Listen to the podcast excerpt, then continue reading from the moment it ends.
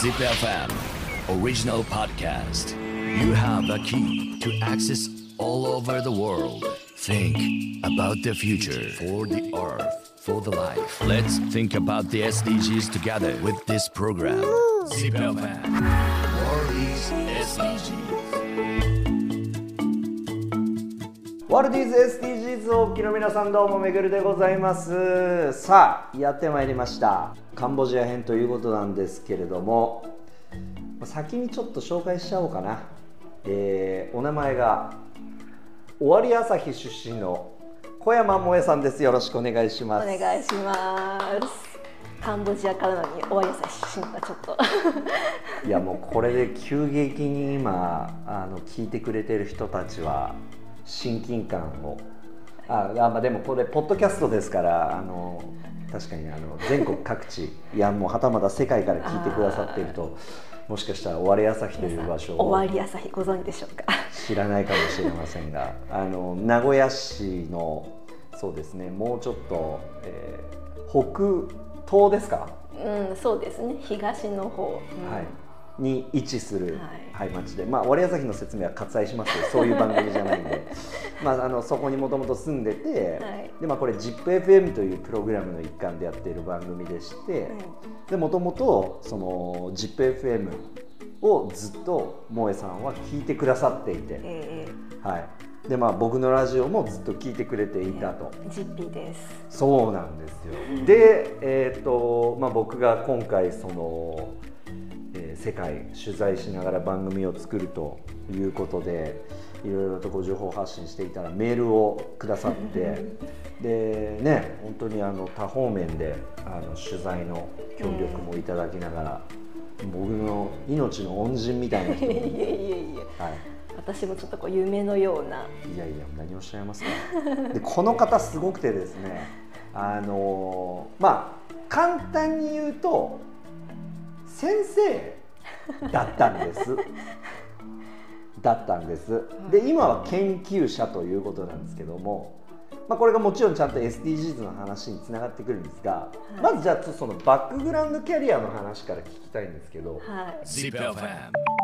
World is SDGs. あの日本ではどういう活動をされていたんですか？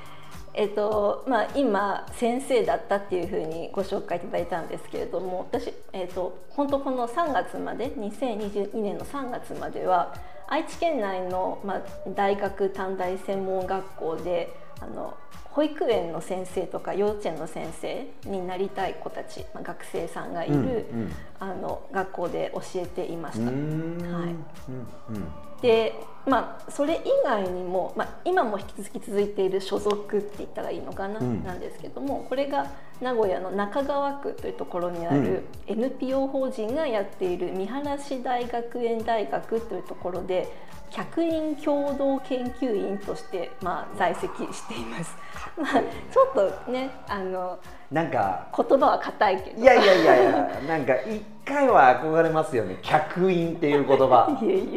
えいえ。なんかほらもうコメンテーターとかで出てくる人ってやっぱみんななんか客員ついてるじゃない。まあ、自分のやりたいこと研究テーマに沿って、まあ、その施設というか取り組みを場所として借りながら、うん。まあ、活動に参加するっていうのが私の任務です。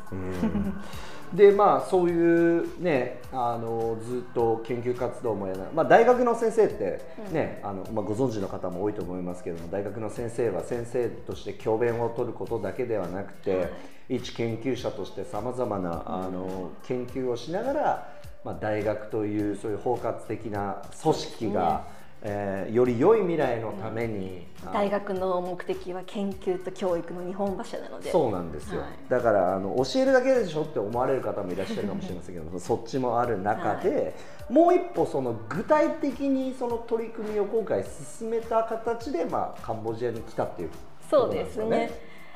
そうですね。まあそのキーワードになるのが特別ニーズ教育っていう言葉かなというふうに思います。その特別ニーズ教育今カンボジアであの何をしに来たっていうところがこれつながってくるんですか？そうですね。じゃあまず先に今カンボジアで私何をやっているかっていうところをお話ししようと思うんですけども。カンボジアで何やってるんですか？終わり朝日から出てきて、えー、なんだろう。すごいですよね。のびのび自由に第二の青春を謳歌してます。おというおいいじゃないですか。えーとですね、うん。まあ、言ってみれば、まあ、うん一番はフリーランスの研究者っていうのが一番ふさわしいかなって思うんですけども、何をしているかっていうと、まあ、私のその研究のベースにあるのが、まあ、教育の問題とか福祉の問題なので。でカンボジアっていうフィールドを生かして、まあ、途上国の教育支援の研究をしています、まあ、研究とあと少しこうボランティアとかチャリティーも含めた実践活動をしています。うん。それっていうのはだからもうもちろんそんな SDGs みたいな言葉が出てくる前からずっとそのうん。自分の興味のあるうん。領域だったというか。んんんまあ、それこそベースにあるのは特別ニーズ教育でまた後でもお話できるかなと思うんですけど、まあ、特別ニーズ教育って聞いたことある人まあ、大学とかで教職課程学校の先生の免許を取ろうと思って勉強してた人は知ってるかもしれないんですけども、日本だとどちらかというと特別ニーズ教育イコール障害のある子への教育障害児教育っていうふうに、まあ、捉えられがちなんですね、まあ、特別なニーズ、まあ、いわゆる一般的な教育の中のケアとか支援だけではそのニーズを満たすことのできない子どもたち、まあうん障害児で考えてみれば障害があることによって生活上にさまざまなこう困難さがあって、まあ、それをこう克服したりとか軽減するためのケアが必要そのためにあるのが、まあ、いわゆる障害児教育ですよね。でも実はこれ世界的に見ると別に日本もそうなんですけど、特別ニーズ教育はイコール障害児教育ではないんですね。うん。うん特別ニーズの中にはもちろん障害による教育に対するニーズもあるけれども、うん。他に、まあ、日本だと一人親家庭の子ども、まあ、貧困な子どもであったりとか、うん。あと虐待を受けている子どもであったりとか、うん。最近増えているのが日本にも外国籍の子どもたくさん増えてきてますよね。はいはいはいで、まあ、そういった子どもたちっていうのは普通の学校教育これまでの、まあ、スタンダードな教育だけではニーズを満たすことができないので何かプラスアルファの支援をしなきゃいけないよねっていうふうに考えているのが、まあ、特別ニーズ教育の考え方です。うん。で今挙げたのが日本のことでうん世界的に見てみるともっと他にもたくさんの問題があって例えば、まあ、移民の子どもたちであるとか、あとはそうですね少数民族の子ども、うんうん。まあもちろん日本にもね少数民族いるんですけどうん。少数民族の子どもであったりとかあとまあ、日本だとあんまり考えられないことかもしれないけども、まあ、お家の近く例えば歩いて行ける範囲自転車で行ける範囲になかなか、うんまあ、十分な学校がなくって学校にアクセスすることさえ難しい子どもたちへの教育、うん。まあ、それをこうどう普及していくかっていうのも特別ニーズ教育の課題になっています。うんうんうん。すいません。すごいいい話をしているところでちょっとあれなんですけどさっきからものすごいなんか歌が聞こえてくるんですけど これは何ですか？あれはなんか近くで亡くなった人がいるみたいでそのお葬式の、えー歌歌曲を大きいスピーカーで流しているカンボジアンスタイルです。お経ってことですか？おうん、多分そうですね。ちょっと結構マイクが拾ってるんでちょっと窓閉めてもいいですか、はいすいません Zip FM for the earth, for the life. 今あの窓閉めたんですけどダメですね。それだけ大きいってことですね。あの、うんお葬式も結婚式も大型のスピーカーを持って大音量で音楽を流すのがカンボジアスタイルなので、ね、お葬式だから笑ってもいけないんだけど。確かに。文化ですこれが文化です。はい。すいません。じゃあちょっと進めたいと思いますけども。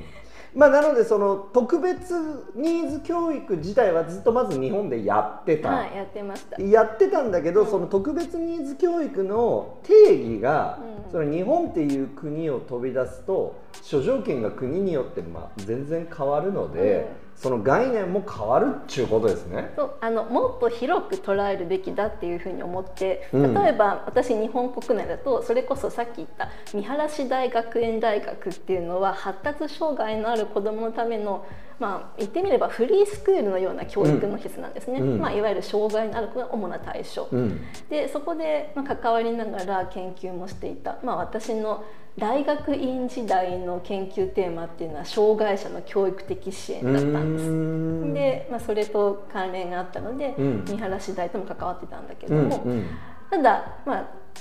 あの私の大学院時代の指導教授ともちょっと話していて、うん。まあ、研究活動をすることはいいことなんだけど、うん人と違うこと、うんなんかもっとこうオリジナリティのある面白い研究しなきゃねっていうふうに言われて、あうんあそうかって気づいたんですね。なんでそこにオリジナリティは必要なんですか？やっぱり研究者として食べていくためにはっていうのもあれだけど、うん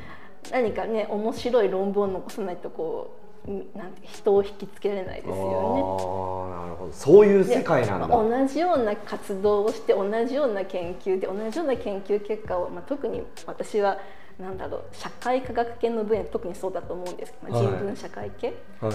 何かもっとオリジナリティなことって考えた時に、うんうんじゃあ何ができるかなって思ってふと思い立ったのがカンボジア。はまあ、そこにもちょっときっかけがあってその前後ぐらいで私がたまたま大学院大学から大学院に行ってしまうと、うんまあ文系の子はほぼみんな同期は就職しちゃうんですあ。うんよね。うんうん。で、まあ、遊んでくれる人も少なくなって、うんまあ、長期のお休みに一人何をしようかなって思った時にうん海外旅行に出かけるようになってでたまたま、まあ、私の海外に行く時の目的が日本とは全く違う経験がしたいっていうのがちょっとあって、うんで選んだのがカンボジアでで、まあ、聞いてはいたけれども実際にそこで、まあ、本当にその。なんていうかな貧しい学校の様子っていうのを生で初めて見て、うん。まあ、月並みな言い方だけどすごくショックを受けうんてうんでそれで何か自分の研究自分のテーマを生かして何かもっとこうできないかなというふうに考えたのが最初です。ああじゃあもうたまのバケーションでハワイに行ってたらここにはいないってことですね。かもしれない。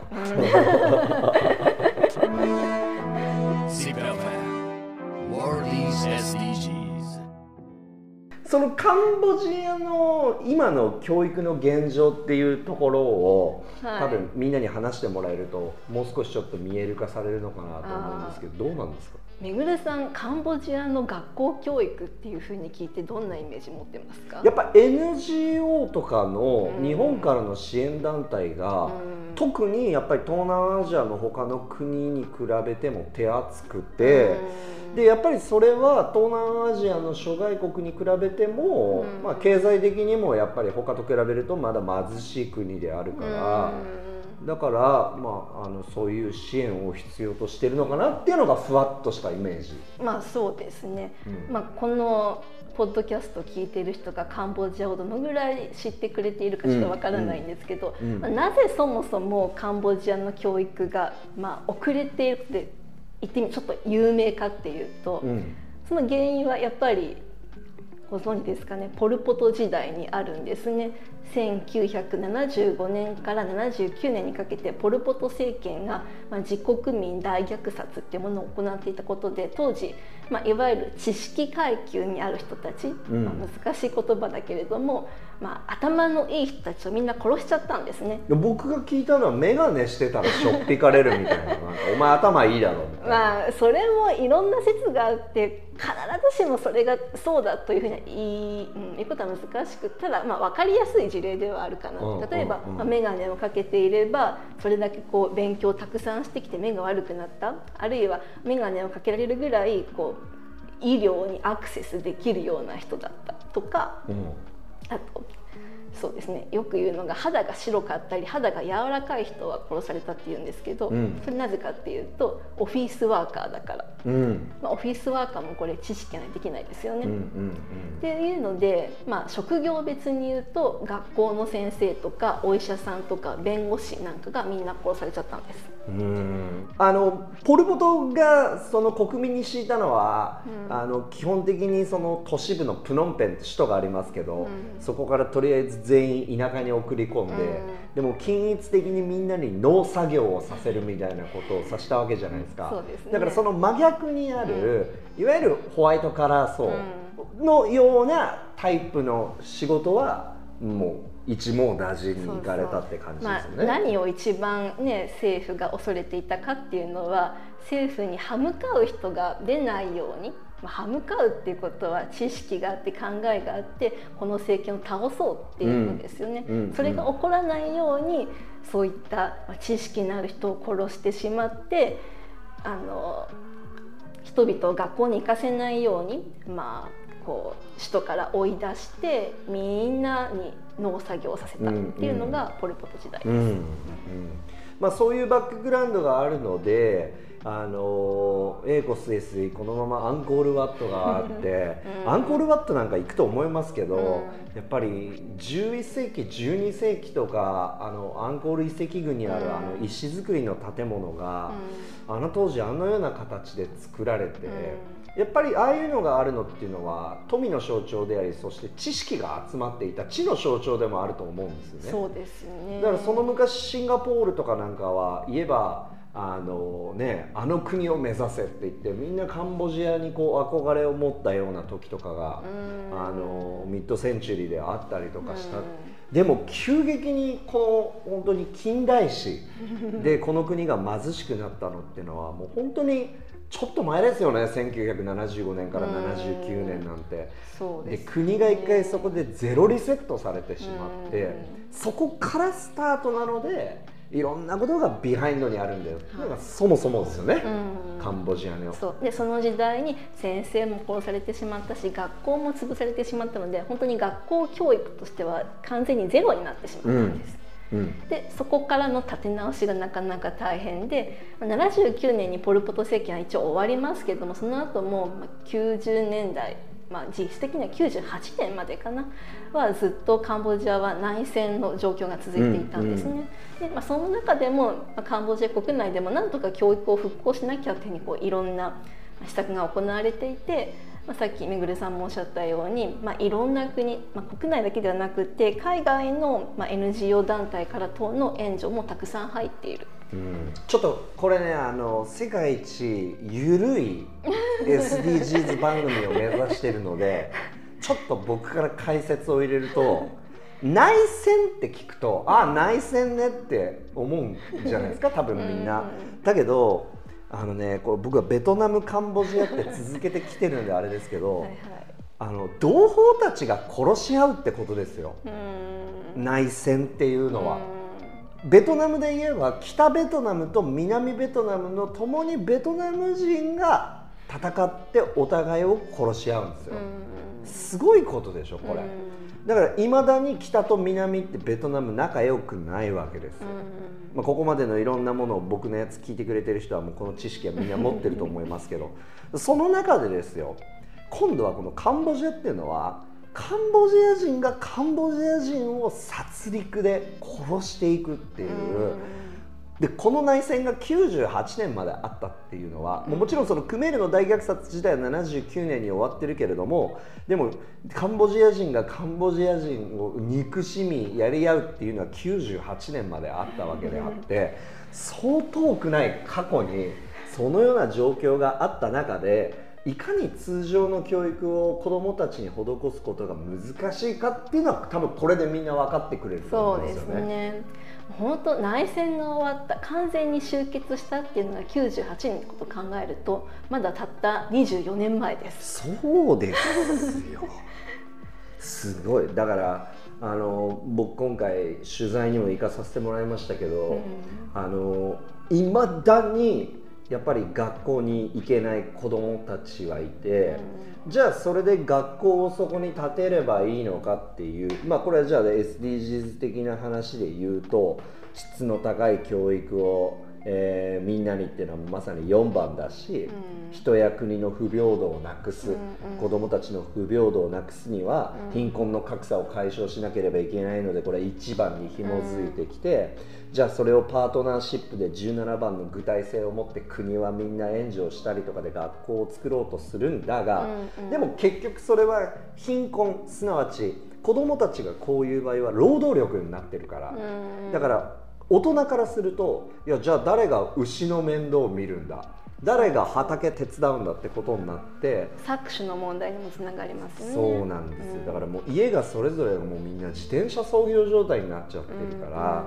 では周りの人たちがそれで子供たちの労働力を奪ってまで、うん。そうすると今度は逆にじゃあそっちがまた貧困になるんじゃないのみたいなそうそう違う問題を生んでしまうという、その負のサイクルから抜け出せなくなっちゃうっていうのがポイントかなって思いますね。ですよね。Let's think about the SDGs together with this program. World is SDGs.